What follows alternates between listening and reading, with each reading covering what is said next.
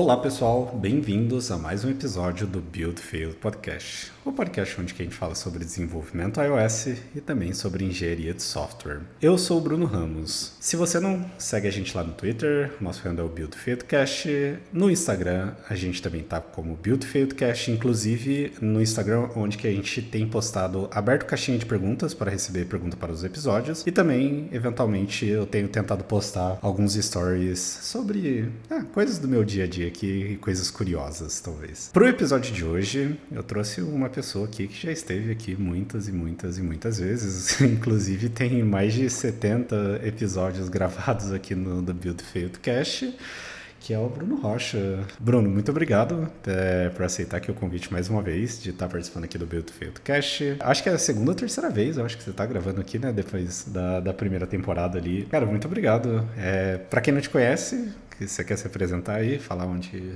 de onde você fala, de onde você trabalha, quem que é o Bruno Rocha? Olá, pessoal. É, pois é, Bruno, eu nem... Nossa, 70 episódios? Eu nem lembrava disso. Tipo, você vê como Nossa, passa, sim. Como passa rápido o tempo, né?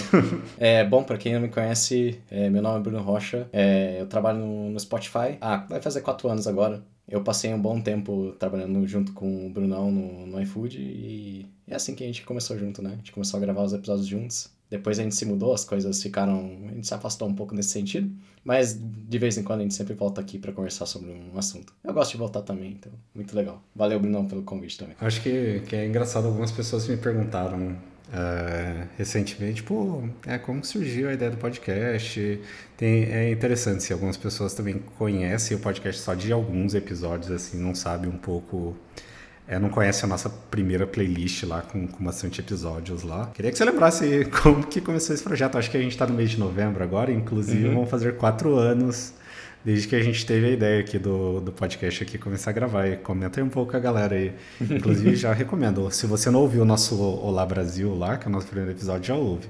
Mas o Bruno vai contar aqui um pouquinho aqui sobre como surgiu esse podcast aqui. Sim, eu acho que o primeiro episódio mencionava, né?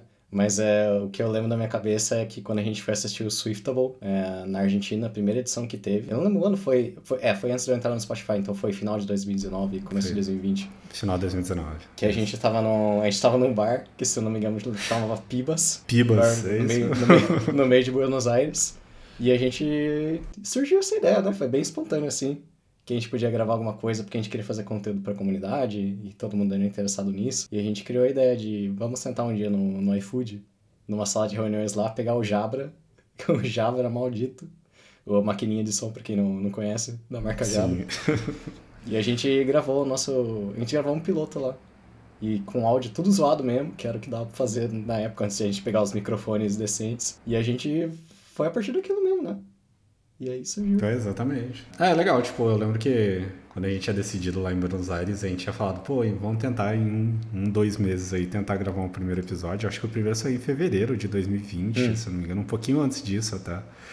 Mas igual você comentou, a gente entrou ali numa salinha lá no, de reunião lá no iFood lá e gravamos lá um, um piloto. Inclusive esse episódio não existe mais, a gente substituiu ele porque ele um, é o trailer é. do, do canal. Aí eu acho que a partir do quarto ou quinto episódio, eu sei que é depois o episódio sobre testes, se eu não me engano, ou arquitetura, que daí o áudio, inclusive, ele ficou um pouquinho melhor. Assim, Sim. Gente... é, foi quando a gente começou a usar os microfones melhores. Ela a gente refez Sim. o piloto por causa disso. Bom, cara, muito feliz mais uma vez. Valeu por bater esse papo. Sempre ótimo ter você aqui. O que, que a gente vai falar hoje? Vamos trocar um pouquinho sobre ideias sobre criação de apresentação e é, para conferências, eventos, sobre iOS especificamente, coisas sobre engenharia de software. É, a ideia eu acho que é que não é falar, pô, você tem que montar a apresentação assim. A gente não é apresentador de TEDx, nós, nós não. não somos coaches. Mas eu acho que eventualmente, tanto eu acho que o Brunão mais ainda, é, tem experiência aí por por apresentar aí algumas palestras aí para a comunidade. E para começar esse papo, eu queria ver contigo, Bruno. É, você lembra aí quando que foi aí suas primeiras palestras aí? O que, que te motivou é, a você começar a, a, compartilhar esse tipo de conteúdo com a comunidade? E se você lembra, qual foi a, o primeiro tópico que você chegou a palestrar aí para a comunidade aí como um todo? Sim, eu estava vendo aqui na... Eu tenho uma listinha com, com as minhas talks até porque, para não esquecer isso, por questões de portfólio e afins. E daí eu vejo aqui que a primeira, a primeira talk externa que eu fiz, tipo, num evento, evento mesmo, foi em 2016, na, na TDC, a Developers Conference, em São Paulo. Mas eu lembro que antes disso eu fazia algumas, algumas talks no Cocoa Heads de Campinas.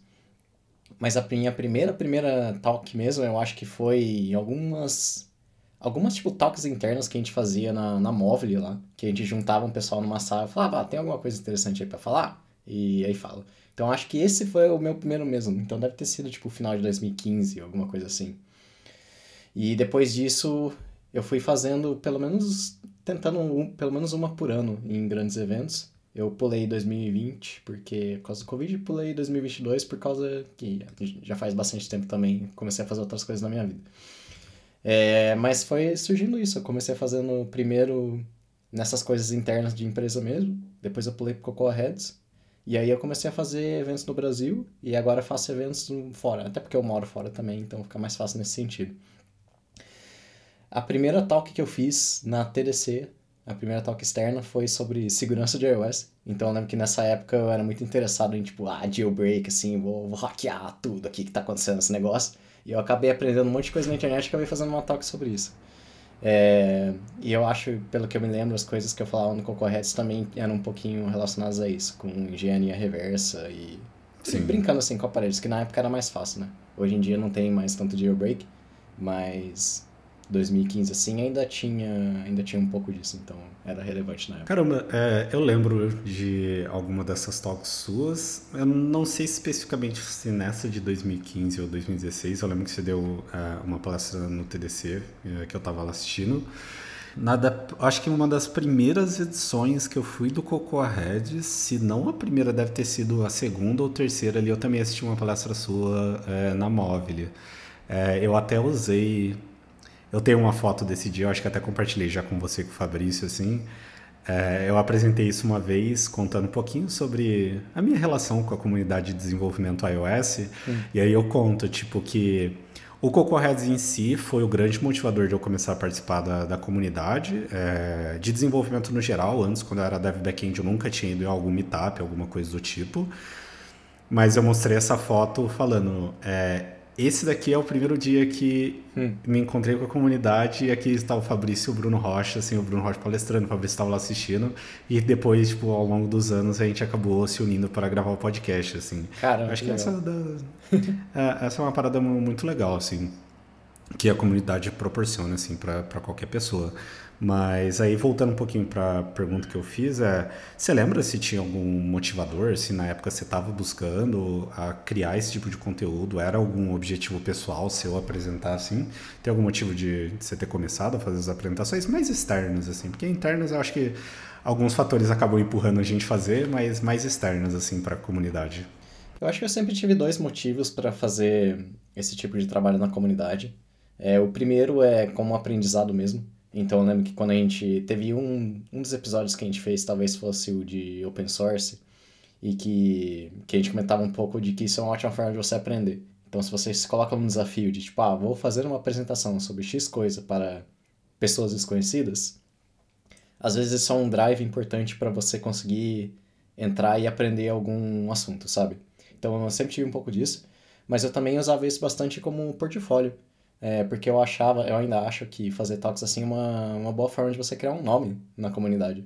E isso abre muitas portas. Então é uma tática importante para quem tá querendo, tipo assim, ah, quero crescer tipo muito na minha carreira, ou pelo menos dar um passo muito forte, você consegue usar isso como um, como algo que te ajuda ali. Então, eu diria que é uma mistura dos dois, tipo, aprender coisas para mim mesmo mas também, tipo, conseguir criar um nome para mim e abrir novas oportunidades que fossem interessantes para mim naquele momento. Cara, eu lembro as primeiras vezes que eu cheguei a dar uma talk no Coco inclusive eu acho que a primeira foi inclusive no escritório do iFood, mas eu não trabalhava no iFood na época, deve ter sido ali em 2017 que foi falando um pouco sobre CI e CD. Eu lembro que um dia depois, assim, a galera do, do iFood tinha me mandado e-mail é, pra gente trocar uma ideia, pra ver se eu não tinha interesse, pois eles tinham algumas vagas e tudo mais. Então eu acabo concordando que não somente para isso especificamente, mas também, né? Eu acho uhum. que você estando ali é, compartilhando com a comunidade, de certa forma as pessoas conseguem ter um spoiler de, de algum conteúdo que você sabe, de alguma coisa que você trabalha, até mesmo tirar alguns insights de como que você trabalha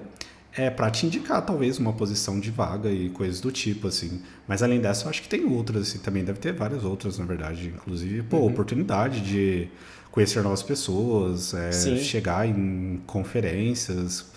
É que nem eu tenho uma vontade muito grande hoje. Eu tinha esse plano é, para uns dois anos passados, mas eu não fiz isso até hoje, que é palestrar é, numa conferência internacional. Assim, eu até aviso algumas que eu gostaria de, de dar uma palestra internacional, é, mas estou deixando isso chegar a hora certa, assim. Mas aí de oportunidades, assim, o que mais você enxerga, assim? Eu acho que outra coisa legal também é mais uh, você compartilhar conteúdo com a comunidade, sabe? Porque isso também a gente começou, olha só como as coisas se conectam. A gente falou sobre isso no episódio de Open Source. Que tudo que a gente usa praticamente veio de outras pessoas, sabe? Então, quando você Sim. faz esse tipo de trabalho, é, não só open source no caso, mas aqui a gente está falando de talks especificamente, você você tá devolvendo um pouco disso, sabe? Tipo, é um conteúdo que você está passando para as pessoas, mesmo que seja alguma coisa que talvez na sua cabeça seja, ah, isso aqui é muito fácil, talvez ninguém se interesse nisso. É, talvez você ficaria surpreso que muitas pessoas se interessam por, por aquele tipo de coisa. E as pessoas absorvem esse conhecimento e, tipo, você acaba sendo, fazendo parte do crescimento de alguém, sabe? Isso também é algo muito legal de, de Talks. É, atualmente eu organizo aqui o Cocorres aqui em Campinas e é algo que eu sempre comento em todo meetup que a gente faz, assim, que é... Não precisa ser uma talk extraordinária de algo que você uhum. realmente acha que é um conteúdo super fora da curva e que ninguém nunca falou sobre aquilo. Tipo, acho que é totalmente o contrário, na verdade, assim.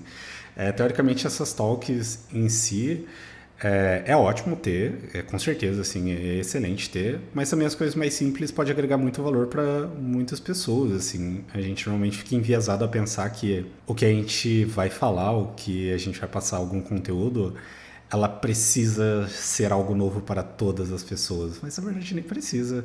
No mínimo, se uma pessoa, é, de certa forma, tirar proveito daquilo que você falou, para mim já é o suficiente, assim, na verdade. Sim, com certeza. Então, ah. A gente vai falar um pouco mais disso nas perguntas, mas. É, sim, é o, completamente o contrário. É, eu já vi talks em eventos de iOS que não tinha nada a ver com iOS. Tipo, você até olhava assim e falava, mano, o que, que, que é esse negócio aqui? E mesmo assim foram coisas boas, porque a talk não é simplesmente, ah, eu aprendi uma coisa e eu tô passando aqui para você. Na verdade é um pouco disso também. Na verdade o que eu queria falar é, não, é uma, não precisa ser uma coisa tipo 100% técnica. Ah, aqui está uma nova informação de um negócio que você nunca viu antes e agora você vai usar no seu projeto. Tipo, para esse tipo de coisa é o que a gente tem a WWDC, sabe? É, a, então a talk, na verdade, ela pode ser o que você quiser. É, o que é interessante ali é você compartilhar alguma coisa que tem algum valor para você. Tipo, é isso que importa. Se é uma coisa técnica super legal que você aprendeu, ou se é alguma coisa simples, ou se não tem nada a ver com, com iOS em si, é, essas coisas não importam. O que importa é que aquilo tem um valor para você. E é isso que faz uma, uma talk ser legal. Não a qualidade técnica do, do assunto. É, puxando um pouquinho disso que você acabou de comentar, Brunão, a as últimas talks que eu, que eu assisti sua, assim, eu acho muito foda a forma que você traz, é, conta o storytelling é, e a forma que você monta, assim, suas apresentações, assim. As duas últimas que eu assisti foi uma você comentando sobre a escala de, de arquitetura dentro do Spotify, acho que foi na Swift Heroes de 21, 22, acho que foi 21. 21. E a outra foi você comentando sobre a preocupação é, que vocês têm sobre o tamanho de apps é, aí é todo storytelling. Você acabou começando hum. contando como era o desenvolvimento de jogos lá para para consoles super antigos, assim, como que a galera tinha essa preocupação com o tamanho de, é, das aplicações em si, como isso veio evoluindo até hoje. Eu acho que essa é uma parada muito foda é, que tu faz, assim, que é ir contando desde esse princípio até chegar a uma solução que vocês desenvolveram é, atualmente, assim. É, e aí, tipo, sobre isso, é, eu queria ver contigo. É, por que, que eu acabei comentando isso, na verdade? Você comentou, tipo, ah, não precisa ser algo extremamente novo, porque a gente é a WWDC, que anuncia tecnologias novas, enfim. Mas eu acho que, que cada pessoa, assim, também tem, tem a sua própria forma ali de passar uma mensagem, uhum. de contar ali, criar ali o storytelling de, de uma apresentação para trazer um conteúdo. E eu, particularmente, adoro é, essa forma que você faz, que é contando um case mesmo. Tipo, ah, então, beleza, a gente tem essa tecnologia hoje, como era essa tecnologia no passado, e como que a gente resolveu um problema grande que a gente tinha é, com usando, criando alguma ferramenta especificamente. Então, assim, toda vez que a gente puxa algum contexto do passado, acho que é muito importante. Porque eu, por exemplo, nossa, verdade, tipo, quando eu nasci, tipo, já tinha o Play 1, saca? Mas como que era antes, saca? Tipo, o que, qual era o tamanho que a gente tinha? É igual quando a gente cria App Clips hoje, né? Tipo, a gente tem lá seus 20 megabytes lá para você ter a sua extension. Tipo, como que era isso no passado para você criar um jogo inteiro, sei lá, em um mega de memória? Não era nem, nem mega ainda. E sem update, e... né? Sem, sem DLC, sem assim, né? Você ia lá e já... Sei lá, já era, é só uma versão ali, é um, um um software embedado ali, né? É, mas é isso, tipo, e aí o que eu queria perguntar é, uh, você, assim, foi estudando formas de como criar apresentações, isso você acha que foi algo mais natural, assim, mesmo que você veio criando?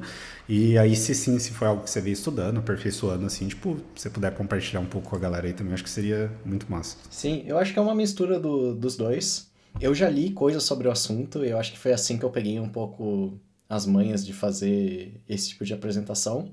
Mas outra coisa que eu faço bastante também, que eu fazia bastante na época, é simplesmente assistir talks famosas, não necessariamente de tecnologia, tipo qualquer coisa mesmo, tipo alguma TED Talk famosa que, tipo, que você olha aquilo e fala, caramba, tipo, gostei muito disso aqui. E olhar aquilo e tentar replicar aquilo, sabe? Tipo, entender, tipo, o que, que você achou legal daquilo e ir aplicando aquilo na, nas suas apresentações. É, mas sim, tem como aprender sobre isso. E o que eu fiz na época, quando eu estava fazendo minhas primeiras apresentações, foi comprar um livro do TED Talk. Que, se eu não me engano, ele se chama literalmente isso. Deixa eu ver aqui. TED Talk livro. Ele se chama... Isso, ele se chama TED Talks, The Official TED Guide to Public Speaking. E ele explica um pouco sobre como organizar, tipo, o que você coloca nos slides, como que você compartilha informação, é, o que significa, tipo, uma apresentação, o que, que você fala em qual momento. E isso, eu acho que isso me ajudou bastante a ter um pouco dessas noções. Porque a primeira coisa que a gente aprende quando a gente lê esse tipo de coisa é, tipo, não simplesmente coloque um monte de bullet points no slide e começa a ler aquilo, sabe? Isso é a pior coisa que você pode fazer numa apresentação. É, e esse livro, ele te ensina basicamente, tipo, não que você deve fazer, porque deve é uma palavra muito forte, né? mas, tipo, coisas que, assim, cientificamente funcionam e que prendem a atenção das pessoas. Eu acho que esse é um Sim. livro é um livro muito legal para quem Tipo, se você tem muito interesse em dar talks, eu acho que esse vale a pena ler esse livro. Ele é bem legal. Sim, e serve de um, de um ótimo guia aí, né? Acho que o Dev também fica muito pesado, mas é um excelente guia, assim, olhar dessa perspectiva um pouco mais genérica sobre a apresentação, o que tem muito agregado para uma apresentação técnica, assim, né? Também, da mesma forma que você não vai colocar, sei lá, um monte de bullet point ali e ficar só lendo, mesma coisa de encher vários slides com código que você fica tentando interpretar aquilo uhum. ali também, assim, saca? Uhum. Tipo, ao invés de fazer alguma coisa mais interativa, assim. Então, acho que que tem a agregar é, bastante sobre esse guia. Eu nunca li e fiquei curioso de ler e, e vou ler, assim, fiquei bem curioso, assim, porque eu, como eu curto dar muito palestra, assim, acho que, que, faz bastante sentido. Bem legal esse livro mesmo. Tem alguma dica, assim, então, assim, eu vou, vou puxar aqui para uma segunda parte, que é é, a gente teve algumas perguntas em relação a isso, e eu acho que daí a gente pode até mesclando um pouquinho sobre as nossas experiências aqui e o que, que a galera perguntou. Hoje, ah, depois das primeiras sol que você fez aqui, a princípio, aqui no Brasil, assim, tipo, você acha que muda, mudou alguma coisa, assim, para você, para fazer apresentações internacionais, assim? Tem dicas aí para compartilhar? Tipo, o que, que você acha que, que foram as principais mudanças, assim, de, de dar algumas talks? É, especialmente nacional, assim, e dar talks é, fora do Brasil, assim. Eu acho que em questão da talk em si, isso não faz muita diferença, porque é muito parecido. Eu acho que o que muda em eventos internacionais é que eles são muito mais competitivos, se você quiser fazer uma talk. Então, normalmente Sim, eles têm uma barra um pouquinho maior pelo, tipo, tópico que você está falando e, tipo, de onde você veio e afins. É, mas não significa que é impossível, é só que existem muitas pessoas lá, então tipo, a qualidade tende a ser, tipo, um pouquinho mais elevada em questão de, tipo, requisitos que eles têm em cima das pessoas. Mas em questão de talks, É, eu não vejo muita diferença, não. É muito parecido as coisas que eu vejo aqui fora com as coisas que eu via na TDC em 2016. Um, um pouco dessa pergunta também do, do que você respondeu me, me faz lembrar, assim, eu acho que eu tinha pensado nessa pergunta, acabei esquecendo, mas ainda bem que você comentou e, e, me fez lembrar, assim, eu acho que seria legal até a gente compartilhar é, alguns eventos, assim mesmo, que, que eventualmente você já palestrou e, e que vale a pena a gente compartilhar com a galera, porque acho que tem um ponto ainda antes disso tudo que, ah, beleza, tipo, eu preciso achar ali algum conteúdo que seria legal, ah, que são temas legais, assim, atrativos para nível de escala global, é, para dar essa talk e, tipo, trazer é, algumas sugestões, assim, de, de, de eventos, assim, para palestrar também. Não especificamente sobre um evento em si, mas eu acho que, como que a galera fica sabendo sobre é, call for papers, por exemplo, assim... Acho que no seu caso muita gente te chama devido ao seu blog e, e, ser super famoso na comunidade com conteúdo incrível, mas como que a galera fica sabendo desse call for papers assim de, de, de conferências internacionais assim principalmente? Eu acho que é muito no Twitter mesmo, no, no boca a boca, sabe? Normalmente uma empresa vai lá, é a empresa, né? No caso a conferência, eles têm sempre tem uma conta no Twitter, eles fazem um post lá e isso vai se espalhando. Alguma pessoa com muitos followers posta, é, faz o retweet lá e aquilo vai avançando, sabe? Então normalmente é olhar no Twitter mesmo. Mas eu lembro que tinha até um app para isso um tempo atrás, que acho que agora já deve ter. Não deve estar tá mais ativo porque era um test flight, tipo um projeto hobby de alguém, que listava todas as conferências de iOS, é, as datas e. Tipo, quando que vai acontecer e se tinha for Papers ativo ou não. E eu costumava ver bastante isso, mas eu acho que isso não tá mais ativo. Mas talvez exista alguma coisa nova no, no pedaço aí. Talvez um, um dos grandes bloggers, tipo o Antoine ou o Jan Sandel, talvez eles tenham páginas listando todos os eventos. Mas, tipo, se isso não existir, no Twitter mesmo onde os pessoal acha esse tipo de coisa. Você comentando agora, eu acho que até tem. E eu me lembro de ter visto alguma num passado recente.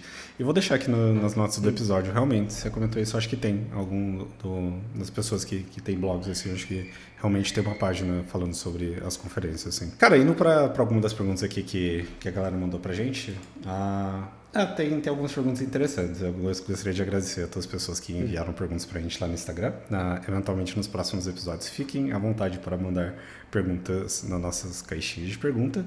E a primeira delas é: tem pré-requisito para fazer apresentação para a conferência assim? É, e quais são elas? Você quer começar respondendo aí? ah, definitivamente não, né? É o que a gente estava falando. Você não precisa, você não precisa nem falar sobre iOS se você não quiser. Não importa de onde você veio, o que, que você quer falar. Talvez o que importe mais, e nesse caso mais para você do que para outras pessoas, é que você esteja falando sobre algo que que aquilo faça sentido para você, sabe? Que te traga alguma coisa que te dê e que te dê uma vontade de compartilhar aquilo com outras pessoas. É só isso que precisa. O resto é só call for papers e pessoas tentando organizar onde é o melhor tópico para qualquer coisa. Mas não existe nenhum requisito nesse aspecto. A parte até que a gente comentou no episódio, eu não vou lembrar o número exato, mas a gente gravou, gravou com o Cícero é, falando sobre compartilhamento de conteúdo na comunidade, que é apenas comece, saca? Uhum. Tipo, igual o Bruno comentou, assim, eu acho que o conteúdo em si é muito do que você está trabalhando ali, de, de algo que, sei lá, você quer compartilhar, você está no começo da carreira. Caramba, eu sempre. Eu lembro que eu conversei com, com uma pessoa recentemente do Coco Heads e acabei comentando: pô, você acabou de começar na área, por que, que você não dá uma talk falando sobre quais são os desafios de estar tá ingressando na área de iOS hoje? Tipo, quais são os desafios, o que, que você tem estudado, migração diária? Tipo, ah, tô vendo lá de front-end web. Inclusive, a gente teve uma talk muito, muito foda recente no Cocoes, inclusive está lá no YouTube, de uma pessoa que trabalhava com, com JavaScript e veio para iOS, assim, falando sobre toda a teoria de programação reativa funcional, tipo, como que isso funciona. Chegou, agora é com SwiftUI. Acho que é, isso é muito positivo, assim. Então, independente até do tempo que você trabalha é, com iOS ali, com engenharia de software, acho que todo conteúdo é válido. E da mesma forma que aqui no podcast a gente tem episódios estritamente técnicos sobre testes, arquitetura, injeção de dependência, build system. E a gente também tem sobre outros tópicos, como a ah, carreira em Y. A gente tem vários episódios falando sobre carreira de gestão, sobre soft skills, é, enfim, que vai para toda essa parte de soft skills, além da, do conteúdo estreitamente técnico ali também. Eu julgo a dizer que em, em algumas conferências, sendo bem sinceros, que eu fui, tiveram talks sobre soft skills e comportamentais que foram muito melhores do que alguns conteúdos técnicos, uhum. assim, sabe?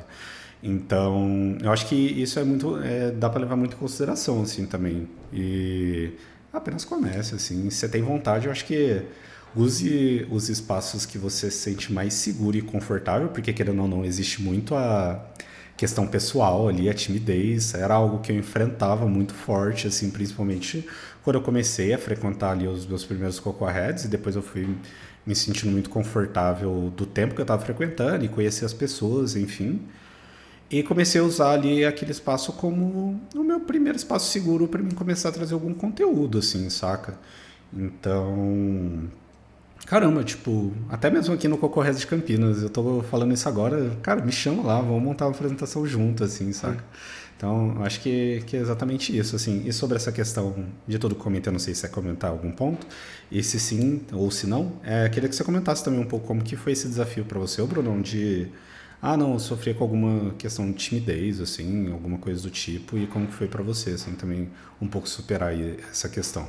Eu vou responder essa questão da timidez depois. Eu queria só comentar uma coisa em cima do que você estava falando, que é sobre essa parte de só começar. Outra coisa importante para levar em questão disso também é que você tinha comentado antes sobre você não precisar ser o expert ou a expert no assunto para falar sobre alguma coisa, né? Se fosse um requisito você souber 100% do que você está falando para você fazer uma talk, é, ninguém faria talk. Seria só a WWDC e ninguém mais teria moral para falar alguma coisa. Porque tirando o pessoal da Apple, Tipo, ninguém pode falar que você é um expert de verdade em alguma coisa. Então isso não é um requisito. E assim, tipo, você não precisa nem se preocupar se você tá falando um negócio certo ou errado. Cara, eu fiz a tal aqui, deixa eu ver aqui. Poucos meses atrás, sei lá, no, no ver, verão, inverno no Brasil. E, cara, eu falei besteira lá. Eu falei besteira lá que eu tive que arrumar depois. Então, tipo, é muito difícil você fazer um negócio, tipo, 100% correto e com todas as informações. Então, isso, se isso é algo que você coloca na sua cabeça, você, você vai sofrer um pouco, porque isso é muito, muito, muito, muito difícil. Então, quando a gente faz talk, não tem esse requisito, sabe? Você não precisa saber, tipo, 100% do que você está falando. É, você não precisa ser a pessoa que inventou aquele conceito. Eu acho que você só precisa ter interesse naquilo, sabe? E a vontade de compartilhar aquilo com as outras pessoas. Aí, continuando agora para sua pergunta, questão de timidez. É, isso é difícil mesmo, se você é tímido, isso vai pegar um pouco mas eu digo que é algo que fica um pouco mais fácil quanto mais. Na verdade, não é que fica mais fácil, é que você tolera mais fácil. Então a primeira vez que eu fui, eu sofri assim. Eu fiquei, tipo, total ali, caramba, tipo, tremendo, o que, que vai acontecer.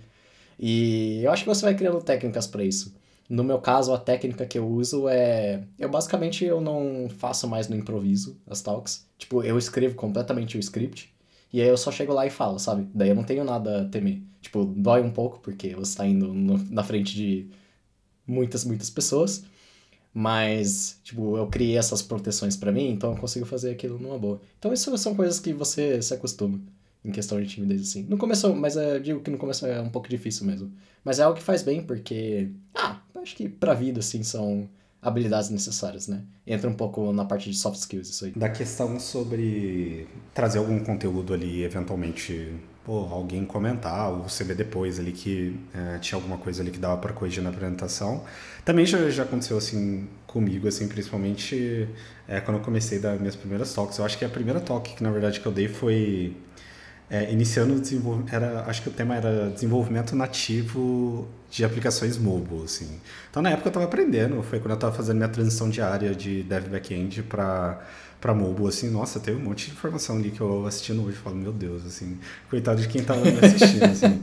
Mas foi ótimo para mim aprender, tipo, teve vários pontos ali que eu trouxe que eu tive que estudar. Eu acho que no final das contas, sobre o que você comentou, o mais importante ainda disso tudo é a oportunidade que você tem, tanto de sim, de praticar ali talvez um plano pessoal seu, que é fazer apresentações e tudo mais, mas acho que além disso é aprender algum conteúdo novo, que você tem o objetivo uhum. de estudar e você se provocar de estudar aquilo e, e apresentar, assim. Então, como eu já comentei no, nos episódios do podcast, aqui o podcast é um baita espaço que eu uso para isso, assim, trazer algum tema é, que eu estou querendo aprender, a gente discutir, ter essa troca e aprender enquanto eu estudei, me preparei enquanto a gente está gravando. E para apresentações eu uso muito isso, assim mesmo. Tipo, tô doido para fazer alguma de Swift UI, assim, bem introdutória, assim mesmo, para mim aperfeiçoar alguns conceitos, assim mesmo, saca? Hum. Então, eu acho que, que faz muito sentido. E sobre essa questão de mais pessoal, sobre a questão da timidez e tudo mais, cara, passei bem mal, assim, as vezes que eu fui apresentar, assim, muito receio, frio na barriga, putz, será que o que eu tô apresentando é certo, se é errado? E aí, igual você comentou, acho que você vai criando algumas, algumas técnicas mesmo, né, para você se sentir mais confortável, até mesmo, pô, se autoconhecer ali, de, pô, como que, sei lá, se eu tomar água antes, isso vai me ajudar, etc, mas até a mesma forma que você monta a apresentação. Então, no seu caso, você comentou, pô, eu acabo criando todo um script é, para poder fazer ali no momento da apresentação. Acho que é muito que eu faço assim também. E eu só não escrevo um, um script completo do que eu vou falar, mas eu gosto muito de ensaiar muito, assim, saca? Apesar uhum. de hoje ser muito mais confortável eu fazer uma apresentação, sei lá, acho que aqui eu menos treinei. A última talk que eu dei foi no Coco Heads, mas a penúltima é, foi no TDC em, em, Porto, em Porto Alegre. Cara, sei lá, deve ter treinado umas 5, 6 vezes, assim, uma apresentação para falar de arquitetura e gestão de independência teste, cara, que é algo que eu uso todos os dias e eu venho falando, sei lá, 4 hum. anos, às vezes assim eu precisei praticar muito para até mesmo para mim não esquecer é, de falar alguma coisa que eu gostaria de falar na apresentação, que fossem pontos importantes ali para compartilhar em si. E, mas eu concordo bastante. Eu acho que em questão de pré-requisito não existe assim mesmo.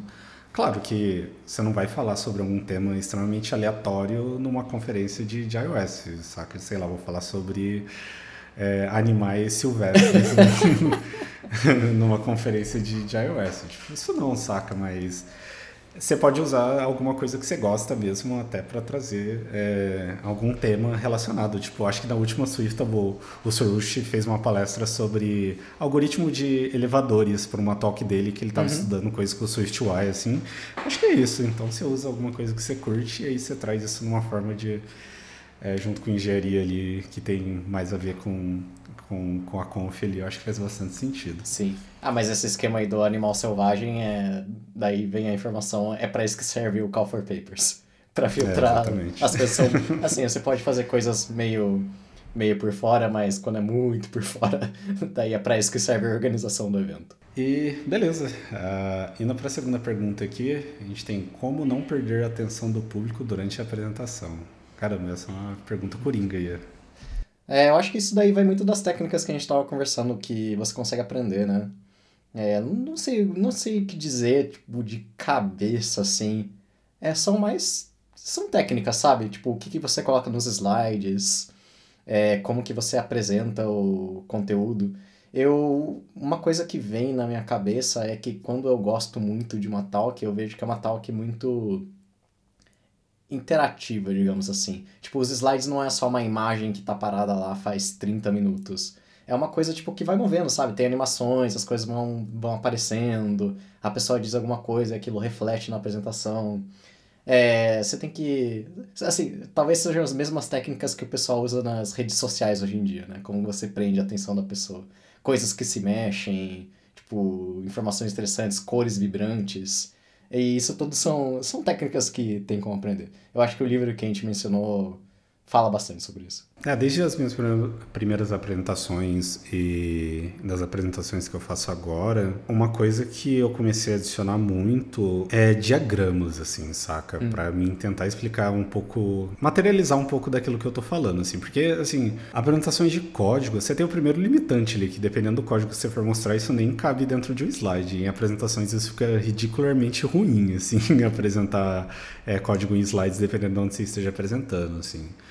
É, então acho que do que você comentou, tipo, trazer imagens, algumas animações, de, das coisas irem aparecendo conforme aquilo que você está explicando, é, e diagramas em si, para explicar um pouco, com fluxogramas ali, para explicar um pouco a, sua linha lógica do que você está falando, acho que, que faz bastante sentido.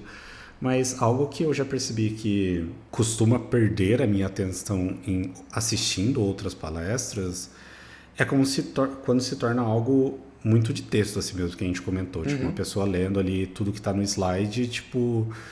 e, e seguir assim desde o começo da apresentação até o final, assim, saca? Eu acho que, que tem a forma ali também de, sei lá, você ir andando ali pelo, pelo, pelo, palco ali de onde você está apresentando e coisa do tipo e tentando chamar um pouco a atenção da galera, é, te puxando ali para a linha de raciocínio ali mesmo, saca? E até mesmo acho que vale um pouco a reflexão. Eu costumo fazer isso quando eu estou apresentando, assim, também. Sei lá, de colocar alguns, alguns marcadores durante a apresentação de, pô, será que eu estou falando muito rápido? Uhum. Tô, sei lá, é, eu tô no tempo que eu estava planejando estar agora, esqueci de falar algum ponto. E dar uma pausa assim mesmo, tipo, parar de, de apresentar, tomar uma água, assim, acho que é super tranquilo também. É para você fazer essa auto-reflexão ali rápida durante a apresentação, para você saber se é, como que tá ali? Refletir um pouco mesmo como tá a sua, sua apresentação e tentar retomar, pelo menos se, se você vê que não tá indo, indo num ritmo tão bom, você fala, putz, deixa eu tentar adiantar tal parte. Cara, já teve vez de eu pular slide, inclusive a gente fez isso já apresentando juntos. Sim, é, então. Naquele apresentação da móvel e tipo, a gente pulou o slide, falou, não, isso aqui deixa para lá, assim, a gente tem pouco tempo, talvez seria melhor a gente falar um pouco mais de, de coisas mais interessantes, assim.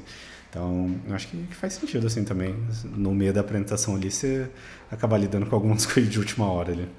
Tem uma, acho que tem uma resposta mais concreta para essa pergunta também que eu lembrei de quando eu li essas, sobre essas coisas. Talvez seja uma informação não muito atual, não, mas eu lembro que tinha algum estudo que falava que quando você faz uma apresentação, eu acho que você tem 10 minutos para prender a atenção da pessoa, senão você perdeu ela por toda a apresentação. Então, existem algumas técnicas de, tipo, a informação que você passa no começo, assim, tipo, você já tem que começar, assim, numa, numa, numa nota bem alta. E aí você prende a atenção da pessoa e aí você vai fazendo a apresentação em si. Então, tipo, como você começa a apresentação nesses primeiros 10 minutos, é, eles são muito importantes. E aí também é uma coisa mais pessoal minha, sim. mas quando eu gosto de apresentações, eu percebi agora que todas elas são mais ou menos engraçadas. Então, o pessoal faz piada, coloca meme. Esse, pelo menos para mim, esse tipo de coisa prende a minha atenção. Uma coisa que veio agora na minha cabeça. Não, seu perfil ali de, de apresentação eu concordo bastante. Mas muito massa essa reflexão, nunca tinha pensado nisso.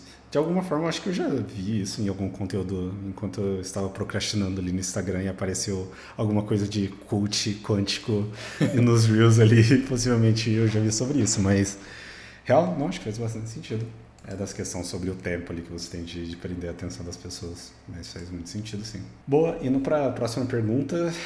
É, eu acho que essa é muito boa, assim. É um, uma pergunta assim, que mais de uma pessoa perguntou. E, e eu queria saber um pouco sua opinião, assim, também, Brunão, que é usar live coding é, ou fazer interação com o público. Mas vamos puxar um pouco mais para essa parte do, do live coding em si é, para reter atenção são boas práticas? Acho que daí dá para a gente pensar em duas linhas assim dessa pergunta. Uma é eu acho arriscado, de qualquer forma, fazer live code, assim, tipo... Hum. É, esse é um ponto, mas eu vou comentar o porquê, assim, mas de uma forma mais engraçada, tá? Não acho arriscado de ser ruim. Uhum. É, e a outra seria, tipo, versus talvez você trocar isso por algum outro conteúdo, assim, saca? Não sei, acho que dá pra gente abrir um, uma variável aqui de, de resposta para essa pergunta, mas queria ouvir, assim, sua opinião. Sim, eu acho que tem múltiplas respostas para isso. A minha visão é, eu não faço, cara, eu não faço isso nem ferrando, porque eu fiz isso uma vez num Cocoa Heads, antes, lá em 2015 talvez, e deu muito errado. Era algum, era um view controller que eu tinha, que eu escrevia uma coisa num, numa text field lá, e daí eu descia o teclado e apertava o botão. Mas eu só testei no meu celular. Quando eu testei no simulador, eu não tinha colocado a notification de, tipo, você dar o tap na view e abaixar o teclado. Então, tipo, ficou preso lá. E eu não conseguia dar, eu não consegui dar prosseguimento na talk por causa disso. Tive que pular um monte de coisa. Então, depois disso, cara, eu nunca mais fiz isso. Mas tem gente que faz e dá certo. Mas outra coisa que talvez seja algo mais interessante é eu já vi pessoas que meio que fingem que estão fazendo, mas na verdade aquilo é, é um vídeo, sabe? Isso também eu acho que funciona muito bem, porque daí, tipo, dá aquela noção de interação. Tipo, as pessoas sabem que é mentira, ninguém, tipo, está sendo enganado lá. Mas dá meio que dessa interação, sabe? Tipo, sem ter o risco de alguma coisa dar errado. Então, eu pessoalmente, eu, eu não gosto, mas não significa que é errado, é só... Porque para mim, eu já fiz e, tipo, e deu muito errado, então eu não tento fazer de novo. Mas é, acho que é uma pergunta muito interessante mesmo, porque até hoje em dia, quando a gente vai num evento e alguém faz, todo mundo fala, nossa, que pessoa corajosa. E acho que é, Exatamente. é verdade mesmo. É difícil isso. Eu acho que compartilhando más experiências com isso, cara, eu tenho uma péssima, assim, péssima mesmo. Quando a Apple lançou aquele framework de CoreML, e aí você conseguia criar é, reconhecimento de imagem, dando inputs lá, adicionando imagens e criava um modelo de reconhecimento de imagem, eu deixei preparado um, um baita de, eu tinha que tipo entusiasta assim, no framework. Eu tinha visto isso acho que foi em 2016 2017 na verdade 2000, não foi 2018 eu tô tentando lembrar que preço que eu tava então 2018 é, eu fui apresentar isso numa faculdade e a maior parte da minha apresentação, tipo, eu tinha criado uns slides para introduzir o que, que era o framework, falar um pouco da linguagem Swift, a galera lá trampava mais com Python, tudo mais na, na faculdade. E, e, a maior parte era prático, assim, era um live code, ia criar ali um, um modelo de reconhecimento de imagem ao vivo e, fazer, e executar um aplicativo e, e, mostrar isso funcionando, assim. É, na época ainda não tinha aqueles modelos prontos que hoje a gente tem na uhum. internet e tudo mais, assim. Cara, eu lembro que assim que que eu cheguei na faculdade, tipo, eu cheguei com o Mac lá e tudo mais, falou, ah, não, você não vai poder usar o Mac, vai ter que usar o próprio computador da, da faculdade, que era um PC Windows, assim, eu fiquei, tipo, não, impossível, não vai dar pra mim fazer isso, tipo, a maior parte é live code, eu preciso do, do Xcode para rodar as coisas. Falou, não, então, não vai dar, tipo, é isso. Cara, e assim, eu perdi, sei lá, a apresentação que eu ia levar, sei lá, 30, 40 minutos para fazer, eu acho que foi em 15 foi horrível, assim. Tipo, a galera uhum. saiu com um monte de dúvida, eu não consegui mostrar nada, eu tive que chamar a galera um por um ali na, na mesa para chamar, assim. Então eu acho que igual você, assim, cara, depois dessa experiência eu nunca mais preparo nada para para mostrar ao vivo. Tipo, para mim foi o primeiro indício. Ah, não, beleza. Se eu quero mostrar código alguma coisa, eu vou trazer vídeo. Eu ou vou disponibilizar o código do que eu tô falando lá no GitHub e a galera acessa depois, elas podem ver. Eu vou mostrar o funcionamento disso e como foi feito, assim, hum. saca? É, mas sobre a questão do, do live coding, tipo, eu assistindo, cara, eu acho muito foda, tipo, quem com, consegue, tem a confiança de fazer isso e dá certo. E até mesmo quando não dá certo, assim, eu acho que eu fico muito empático, tipo, uhum. putz, você arriscou e não deu certo, tá Acontece tá também. Mas acontece também, saca? E... Mas eu acho da hora, é uma baita oportunidade mesmo de, de prender atenção ali. Eu lembro que a gente teve uma no Coco Heads. Uh, em 2019 que falava sobre o SwiftUI, cara, bem no comecinho, assim, assim que ele foi lançado, a pessoa trouxe, ele foi quase inteira live code, mostrando como que funcionava ali a mudança de estados, como que isso refletia na view ali. Foi muito foda, muito foda, bem interativo, assim. Mas eu acho que eu tomaria o mesmo cuidado sobre a forma que você apresenta esse live code, assim, também, saca? De não ser algo não interativo de alguma forma, apesar de você estar tá fazendo algo ao vivo assim, acho que, que vale a pena prestar atenção assim também sobre como que você, qual é o conteúdo que você está passando ali também. É, eu lembro que outra vez também que que eu passei por esse problema foi numa apresentação dessas internas da Móvel, que dessa vez não tinha nada a ver com iOS, era uma coisa de IoT que a gente estava fazendo, que a gente tinha uma lâmpada inteligente lá e a gente estava arrucando ela no no MacBook por uma porta USB lá para conseguir controlar com um sisteminhas que a gente tinha aqui para liberar, tipo, HomeKit com coisas que não são no HomeKit. E eu lembro que eu não percebi que o fato de eu estar fazendo o streaming da apresentação, ou que a gente estava gravando a apresentação, alguma coisa assim, colocava um peso forte na internet que zoava a porta USB. Então eu mandava os comandos e os comandos não, não deixavam. Essa foi uma outra experiência terrível de live code que eu tive que também, assim como você mencionou, a gente perdeu metade da apresentação porque a gente não conseguia fazer o que a gente queria fazer lá. E eu lembro também que, cara, agora, agora tipo, abriu, assim, a, a caixa do, das experiências. A caixa de Pandora, né? Vem aí, já vai a resposta aí pra pessoa que, que perguntou, olha quantas experiências que a gente tem disso dando errado. Na TDC, na primeira lá, então, acho que você estava lá também, no encerramento do evento, eles estavam distribuindo vários prêmios. E eles queriam mostrar uma coisa de IoT que eles fizeram para distribuir esses prêmios. Então eles tinham tipo uma roda que eles giravam e quando girava essa roda tinha algum software no PC que tipo o giro, a rotação daquela roda física de verdade é, traduzia para uma roda ali no, no PC que falava tipo quem ganhou o negócio. E era um bagulho em Arduino. Daí, cara, eu olhei o Arduino e falei, isso não vai dar certo. Porque eu já mexi com Arduino muito na minha vida. Eu falei, esse negócio é muito flake. Ele dá, tipo, dá ruim assim, direto na conexão serial. E eles ficaram, sem zoeira, acho que uma meia hora lá tentando fazer a maldita da roda funcionar e não funcionou. Eles tiveram que fazer outra coisa depois. E foi triste esse dia também.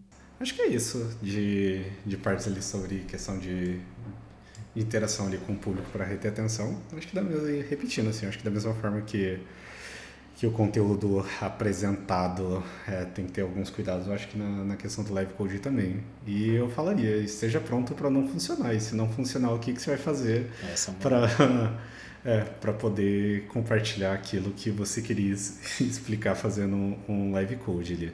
Ah, não, se bem que teve outra vez, é, eu lembrei aqui agora também, se, se bem que teve outra vez que eu fiz um, um esquema mais ao vivo, assim, deu super certo. Nossa, lembrando hoje foi super arriscado. É, a gente fez um Cocorheads em Vitória, na PicPay, e tinha uma galera de São Paulo, assim, lá. A gente foi, foi levar algum conteúdo pra galera lá. E eu lembro que a minha talk foi sobre escrevendo seu fast file usando Swift e, e eu pegava uma, uma parte da talk também para configurar um, uma aplicação nova no Bitrise, assim. É que o Bitrise também era super confiável fazer isso, que o setup de um projeto lá era super funcional, assim, era super fácil de fazer. Uh, e aí eu lembro que eu só perdi uns 10, 15 min que você tinha chave SSH lá para configurar, eu não tinha preparado isso. Eu tive que ir lá e configurar uma chave na hora, assim, lá no, no repositório. Puts. Mas dessa vez deu certo, assim, deu certo. Eu só não consegui mostrar uma build funcionando. Isso daí eu não lembro por que, que eu não consegui mostrar, acho que foi por causa de problema de internet.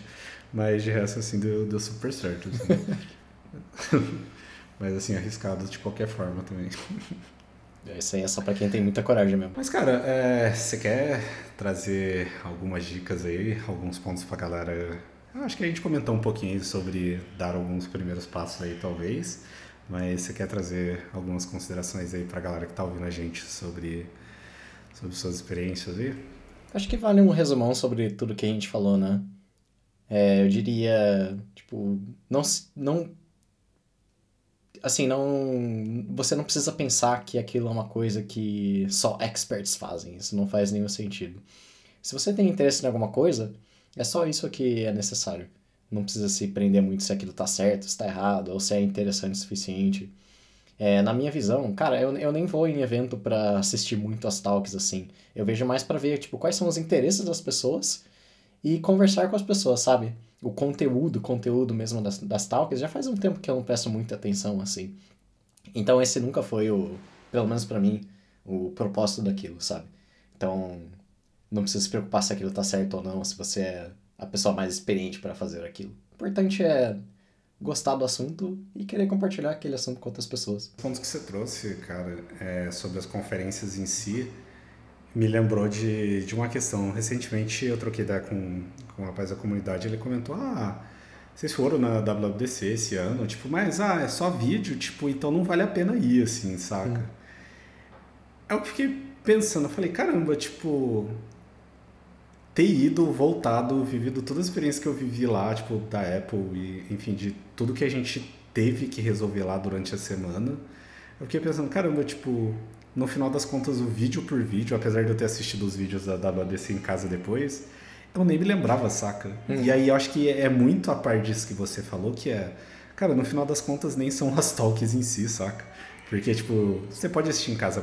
A maioria das conferências hoje disponibilizam Sim. as talks para você assistir depois. E provavelmente você vai se agregar muito mais do conhecimento daquilo assistindo depois em casa, tipo, com mais tempo, podendo fazer notas, podendo experimentar ali o que foi falado em si.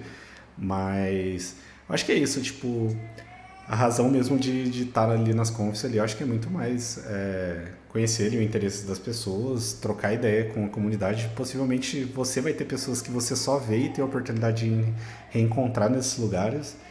Então acho que pensar um pouco nisso também ajuda a tirar um pouco dessa síndrome do impostor em compartilhar algum conteúdo ali. Uhum. Não, acho que é isso, cara. Como que as pessoas, apesar de as pessoas conhecem mais você do que eu aqui, mas deixem seus contatos, deixa os seus contatos. Nossa, vocês estão vendo a Olivia chorando aqui no fundo aqui é, vai fazer parte do episódio. Essa é a minha vida agora, gente. É, deixa os seus contatos aí pra galera te encontrar aí na internet, como que faz aí. Eu acho que é a melhor forma de me encontrar é o meu Twitter, é o rockbruno underscore. É, tirando isso, eu tenho o meu blog, swiftrocks.com, onde eu posto coisas sobre iOS e algumas coisas sobre engenharia de software em geral lá também na minha newsletter. Mas para conversar comigo mesmo, ou no meu Twitter, ou no, no meu LinkedIn, que é Bruno Rocha mesmo. Tá fácil de achar. Ah, assim, todo, todo episódio eu acho que daria para deixar o link do, do Swift Rocks aí do blog do Brunão, que é extremamente incrível, tá sendo destacado toda semana aí por mil e um lugares. É, realmente o conteúdo é muito foda, muito, muito foda mesmo. É, inclusive eu converso direto com outras pessoas, falo, pô, você tem contato lá com, com o Bruno, você conversa com ele, cara, manda um oi lá pra ele, lá fala que eu sou fã dele. Isso é, é legal, legal. Assim, esse reconhecimento da comunidade eu acho muito foda, muito foda. Mas é isso, cara. É, mais uma vez, Bruno, muito obrigado pela sua participação. É, chamarei você aqui mais vezes pra, pra gente trocar ideia. Vivo xingando o Fabrício aqui, que eu chamo ele, ele não quer mais participar. Ô, louco. É, mas é isso. É, a vida é isso. E, hum. cara, muito obrigado mesmo, mais uma vez. É... Então, se você não conhece o, o, blog do Bruno, entra lá, switchrocks.com e siga eles nas redes sociais. E é isso. Muito obrigado por vocês escutarem aqui o Build Failed Cash e apoiar esse projeto. Se você não segue a gente lá no Twitter, nosso fundo é Build Failed Cash. A gente também tem o nosso site, que é o buildfailedcast.com. E o nosso Instagram também é o Build Cash. Até a próxima. Valeu. Valeu, pessoal.